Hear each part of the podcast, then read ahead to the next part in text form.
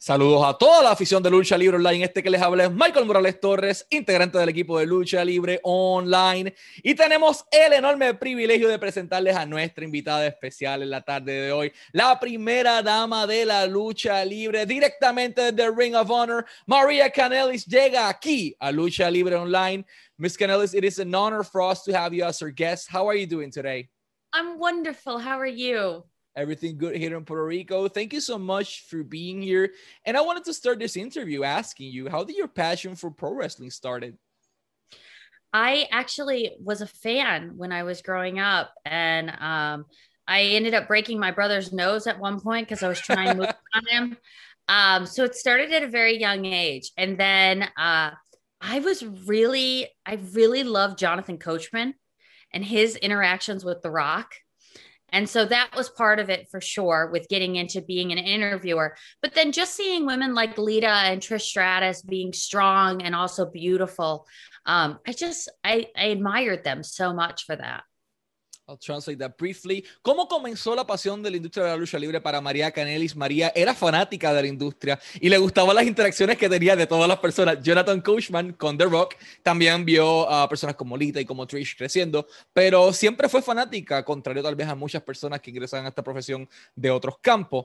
Uh, fast forwarding a little bit in time, how did you ended up competing for the 2004 Diva Search? Like, how did that opportunity happen? Did you uh, made a trial for that? Did you got a call or an email?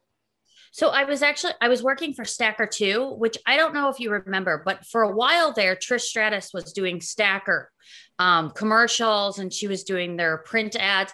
So I uh, was a promotional model at the time, and so I was doing promotional modeling for Stacker 2. I met Trish um, and I heard about the Diva Search. So when I entered online, because at the time you entered online for uh, the Diva Search, uh, I put down that I was working for Stacker 2 and I had met Trish, and that helped me get in. So, um, yeah. And then I did uh, a tryout for it. Again, there was another search in Chicago. I did the Chicago one. There was about 200 girls there. And then I went on to New York, where New York had, um, I think it was the top 25 in New York. And then I made it to the top five. So, yeah, it was a long process. It was one thing after another. What a journey, I'll translate that. ¿Cómo llega María Canelis al Diva Search del año 2004? Ella trabajaba para Stalker 2 o Stalker 2. Eh, y lo interesante esto es que Trish trabajaba haciendo comerciales para ellos en aquel momento dado. Ella conoce a Trish ahí y conectan, ocurre la oportunidad. Ella comienza a solicitar online, porque antes se solicitaba online. Y entonces llega al de Chicago, que eran 200 participantes, 200 participantes, era un montón de gente. Llega entonces a las finalistas, a las cinco finalistas de Nueva York, y de ahí entonces es que ocurre esta oportunidad de que María pueda llegar al, Diva Search. Even though you didn't won uh, the contest at that time, the company did decided to sign you. So how do you manage to cause an impression into them so they can, you know, put the pen on the paper? I flipped off uh what was her name? Carmella. Um she was the playmate of the year that year. And earlier in the day, um, she was quite rude to uh, several of the other girls, saying that she needed to be in the makeup chair first. And um, I, I was so mad that she was still on the show and I wasn't. So I flipped her the birds and then I left, and that's how I got a job. Gotta be vicious. Vicious. I'll translate that. La persona que ganó era Carmela eh, y ella, que fue el Playmate del año en aquel momento, eh, er, tenía un poquito de actitud, vamos a decirlo de esta manera. Ella llegaba a la silla de maquillaje o al makeup shirt, como yo decía, y quería ser la primera todo el tiempo. Y María, como decidió causar un impacto, le partió la madre a Carmela en el área de la silla, porque hay que ser un poquito agresivo en este tipo de, de situaciones. What do you recall of your first days working for WWE in the mid 2000s? How was that experience for you? I didn't even realize I had a contract when I walked in that day. I didn't oh, realize wow. I was working. So I walk in, um, and this was in, uh, I believe it was Rockford, Illinois. me, no, it was Peoria. So I walk in and people are congratulating me as I'm going down the hall. Like, there's Lillian Garcia. She was one of the first people to congratulate me. There's Lillian and Ric Flair, and all these people are congratulating me. And I'm like, what is going on? Come to find out, I had a live interview that night on TV. Yeah, it was crazy. Wow. I never knew what was going to happen with me. Like I I worked constantly. I I did um it, eventually I ended up doing the kiss cam but you know, I came in the door the first day and I'm doing interviews and then sometimes I was wrestling and then sometimes I was just interacting with other talent. It was wild. I'll translate that incredible story to Spanish because uh, um, it's like shocking. María llega a, a, ese estudio de Raw ese día Arena y Lillian García la felicita. Y Ric Flair la felicita y ella no entendía qué estaba pasando. Y es que la muchacha entra a Raw sin saber que ya tenía un contrato, ya estaba firmada, tenía una entrevista en vivo ese día y ella llegó allí este, sin saber qué estaba pasando. Sorpresa María, ya eres parte de WWE. Fast forwarding a little bit in time, uh, you and the company decided to part as separate ways, uh, and you decided to sign with Ring of Honor back in 2010, I believe. So, why do you decided that Ring of Honor on 2010 was the company for you? So I ended up signing with them in 2011. I oh. had taken almost a year off from wrestling for one particular company. I'd done some signings, but I hadn't chosen to settle down into one company. So I signed with them in 2011. And um, they had initially called me right after I was released, but I just, I was burnt out on everything and I needed to like find myself again after WWE. So even though Ring of Honor called me within a couple months, I was like, I have to, I got to figure this out. So then I finally uh, went back when uh, Jim Cornette asked me to come in and work with Mike. And um, it all just kind of came together at the same time. Uh, and Jim Cornette didn't used to like me. I mean, I don't know if he does now. He's kind of one way or the other sometimes, but like, he didn't like me very much when I was a diva. And then I came to Ring of Honor and he loved working with me there. I'll translate that. ¿Cómo llega Maria Kanellis a Ring of Honor? Pues eh, toma caminos separados de WWE en el 2010 toma un año completo sin haber firmado con una empresa y en el 2011 es que ella firma con Ring of Honor. Jim Cornette es quien la trae. Jim Cornette no le ha agradado a ella cuando ella era una diva, pero de momento amó trabajar con ella en el 2011 eh, mientras estaba con Ring of Honor y ahí fue que entonces comenzó a trabajar con Mike, which leads me to my next question. What was the first thing that went through your mind once you saw Mike Bennett? Like he's your husband today, but uh, was it a first love side uh, once you saw him or it took some time? So we we met at an indie show um hole in the well i you know what? I actually think that arena was it was a decent size. Um but mike was eating old pizza. Like uh, it was cold and it just looked really so first time i saw him i was like okay. But i thought he was really hot. So i was like okay i'll i'll figure this out but I was dating someone else. So I couldn't like it was one of those things, oh, you're hot, but nothing can happen. Then a few months later, we both were out of relationships and single, and he called me. And our first date, he drove nine hours to see me. And uh, yeah, it was insane. I'll translate that. Uh, ¿Cómo fue su primera impresión de ver a Mike uh, Bennett eh, en persona? Fue en un show indie y Mike estaba comiendo pizza fría una pizza que parecía vieja, como que, ah, esa pizza está mala, pero está, eres un tipo que eres apuesto, eres un tipo guapo, eres un tipo bonito, ah, pero yo estoy en una relación, ella está en una relación, Mike también. Cuando ya de momento Mike termina su relación y María termina su relación, ahí es que entonces Mike hace la llamada, hace la primera movida, llama a María y guió nueve horas para poder verla por primera vez. Wow, that, that's, that's commitment, like driving nine hours to see someone. Uh, what can you recall from your early Ring of Honor days? The freedom. I could do what I wanted. And I I had never experienced that um, with WWE, the opportunity to just try new things. And Ring of Honor let me do that. They let me have a voice. I'd always been the ditzy interviewer, so it took a long time to change that opinion. But um, that everybody backstage was so welcoming and so much fun. And I just had the freedom to do what I wanted. I'll translate that. Eh, ¿Qué recuerda María Canelis de los primeros días en Ring of Honor? Simple, la libertad, el freedom. Ella no tuvo eso con WWE y entonces llegar allí y también tener la oportunidad de cambiar la imagen de la reportera que ella era en WWE, lo que querían hacer con ella, tomó un poquito de tiempo, pero esa libertad de hacer lo que ella quería era simplemente increíble. Let's take a plane, uh, fly around 10 to 12 hours, and now you're in New Japan Pro Wrestling. How did that opportunity happen, and what was the principal barrier for you the first time you arrived there? So uh, it came about because Karl was on a show, and uh, Karl was on a show that we were doing this joint New Japan and Ring of Honor show. And Karl and Doc were performing on the show as well. And I just mentioned to Karl that Mike would love to work over there. And within a couple months, we were invited over there the first time. So I don't know if it was a coincidence or not, but it was literally like Mike had his match um, against Tanahashi, had that conversation with Karl, and then we ended up in New Japan. Um, uh, the most difficult part about being over there was finding food.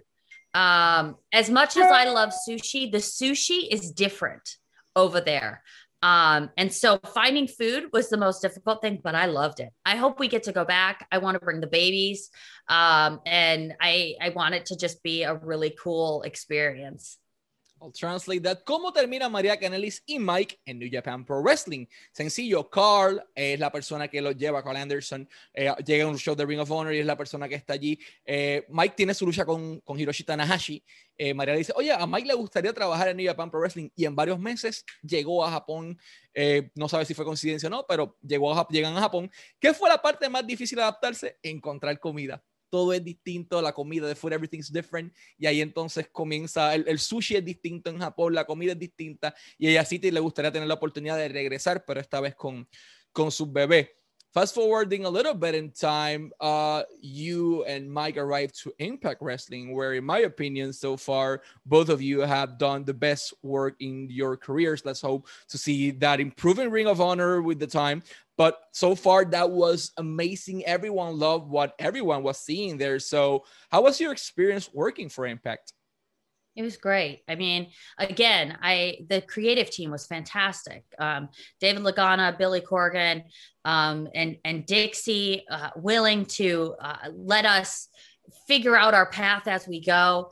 Um, it was great, and and not only that, but I had wonderful women to work with, hungry women that wanted to like take on the world. Um, you know, Chelsea Green and Mia Yim, and um, with Allysin Kay, and of course Gail, who is the is the foundation of that women's division. So I I had a lot of incredible talent to work with, and as with Allie as my assistant, oh my gosh, it was just I literally was a person that was watching from the outside, going, "Yay!" I'll translate that. ¿Cómo fue su experiencia en Impact Wrestling? ¿Le encantó el trabajo que hicieron? El equipo creativo compuesto por Dave Lagana eh, y la misma Dixie Carter le daba la oportunidad de, de hacer lo que ellos querían hacer, de explorar lo que ellos querían explorar. Eh, trabajar con personas como Chelsea Green, como Mia Jim, como Alison Kay, eh, fueron oportunidades increíbles. Y entonces ella misma dice que estando a la parte de afuera con Ali como su asistente, estando a la parte de afuera, ella misma se emocionaba viendo lo que estaban haciendo. Era como que excelente, excelente, yay, como ella dice. Uh, let's uh, ring the bell now. Maria Canellis is the new Knockouts champion. Uh, how did that moment feel for you? I, you know, I I was more excited for what I knew was coming next. Um, as excited as I was, being a champion is a great honor. Um, I've never been one to fight for titles. I fight for story, and so um, for me, uh, I knew that eventually I was going to lose it down the line, and I was excited for those matches coming next, um, and for who was going to have it next. I'll translate that. Ella eh, obviamente se sintió emocionada, fue un honor, pero le emocionaba más el hecho de que sabía que lo iba a perder en el camino y esa era la parte que más le, llamaba la atención de este trabajo. Uh, why did you and Mike decided uh, that it was the best thing for both of your lives to sign with WWE once again? So for Mike, he had never been. And um, he wanted to experience it. It was his childhood dream. Um, for me, uh, it was financial and it was this would be the best moving forward for our family. So um, yeah, we we made that decision, you know, based on the the financial side, but also on the fact that it was Mike's dream. I'll translate that. La decisión se debe a por qué ellos firman con WWE. Siempre fue el sueño de Mike. No había estado firmado anteriormente, así que ese sueño de niñez. Y para María, esa estabilidad económica que le brindaba la empresa eh, para crear y establecer su familia. Uh, we, we knew what already happened, so I don't think we, we need to touch that topic in order to, to lead to the next one. So, Uh, why do you think Ring of Honor was the best option once you and the uh, Mike parted separate pathways from WWE in 2020? So we we're so excited to be a part of Ring of Honor because we're doing the jobs that we always wanted to do. Um, I've always wanted to work with the women's division, um, not only in front of the camera but also behind the scenes as well. Um, I've had 17 years experience in this business now, and um, to be able to help the young up and comers is that's that's what I want to do. You know, they all become my children. Uh, Matt Taven always calls me Mama Bear, and like now I really feel like Mama Bear. Um, and there's so many talented women out there that I really want to help. For Mike, he wants to do a more pure style of wrestling, and so this is where um, he can take that style. I'll translate that. ¿Por qué motivo ellos firman contrato en el 2020 con Ring of Honor? Ellos les encanta estar ahí, ellos están felices de estar ahí. Eh, María tiene la oportunidad de trabajar, sí, como talento en cámara, pero trabajar backstage en la parte creativa con la división femenina, darle una oportunidad a las personas de crecer y de brindar su talento al mundo. Y Mike quería, y como nos comentó en la entrevista anteriormente, trabajar el estilo puro de, de wrestling, el pure pro wrestling, como él, él había mencionado anteriormente. Uh, an interesting fact is that once you arrive there, now we're seeing the women's division activated back. So, mm-hmm. uh, as a woman, uh, how does this feel for you having the opportunity to give uh, the opportunity to several talents out there to shine inside Ring of Honor? It's amazing. Um, I I feel like there's so many women that are in Ring of Honor and have been in Ring of Honor for the last year that we're waiting for this opportunity to come back to wrestle again. Um, so for for me, it's just creating the best atmosphere for them to perform. Um, I I just want to create a place where they can go and have the best matches of their lives. Um, Ring of Honor is based on sport, and that's what you're going to see with this women's division. Sure, you're going to still see, um, you know, the storylines back and forth because that's what always happens.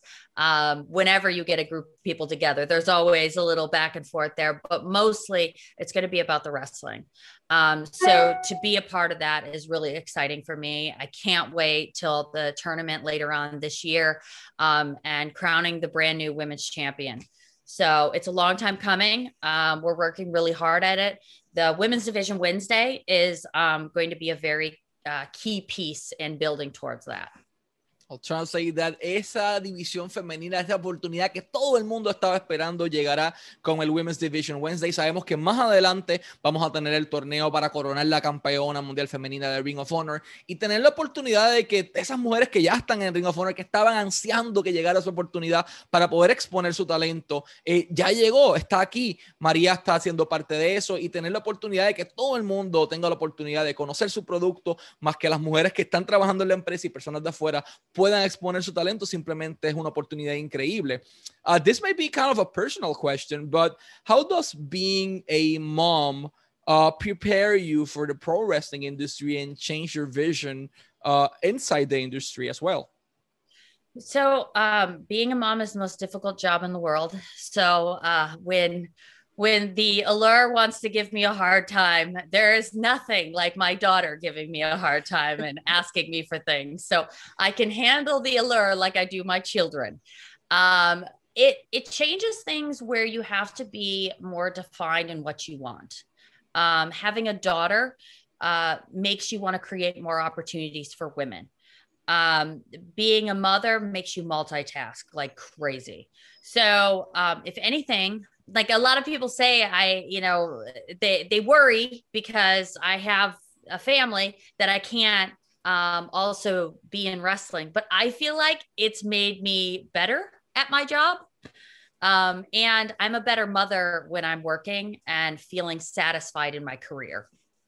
I'll translate that.